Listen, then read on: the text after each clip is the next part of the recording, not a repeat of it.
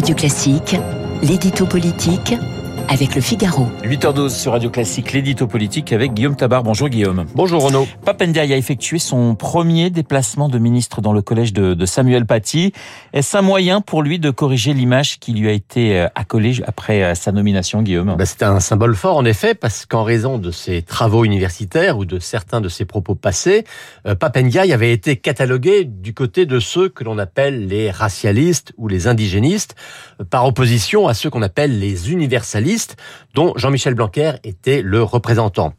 Et que son nouveau ministre soit pointé du doigt par la droite ou l'extrême droite, après tout, ne dérange pas trop Emmanuel Macron. À la limite, ça lui va même très bien que ses adversaires soient dans des postures frontales.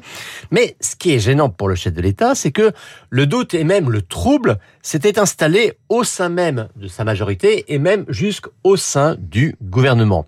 Il fallait donc rassurer sur cette nomination. Le chef de l'État s'y emploie.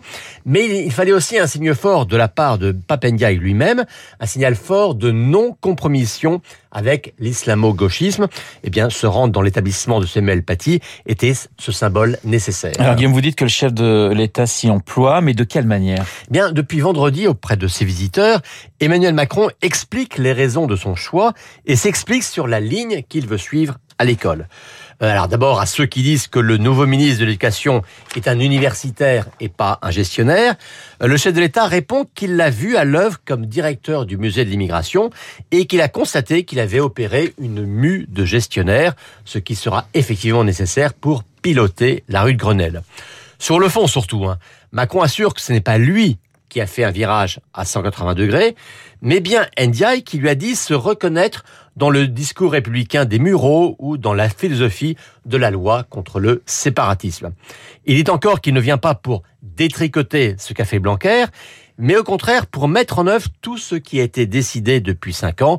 Bref, à ses yeux, Blanquer et Ndiaye ne sont pas l'un universaliste et l'autre indigéniste, mais deux nuances d'un même universalisme. Alors s'ils sont si proches, pourquoi avoir changé de ministre? Bien parce qu'il y avait un nœud à la fois politique et psychologique à l'éducation nationale à cause de son style, mais aussi parce qu'il a tenté de s'attaquer à quelques baronnies idéologiques au sein de ce ministère, Blanquer avait braqué une grande partie du monde enseignant contre lui, et Macron ne s'en cache pas, il veut reconquérir ce monde-là qui a en grande partie basculé du côté de Jean-Luc Mélenchon.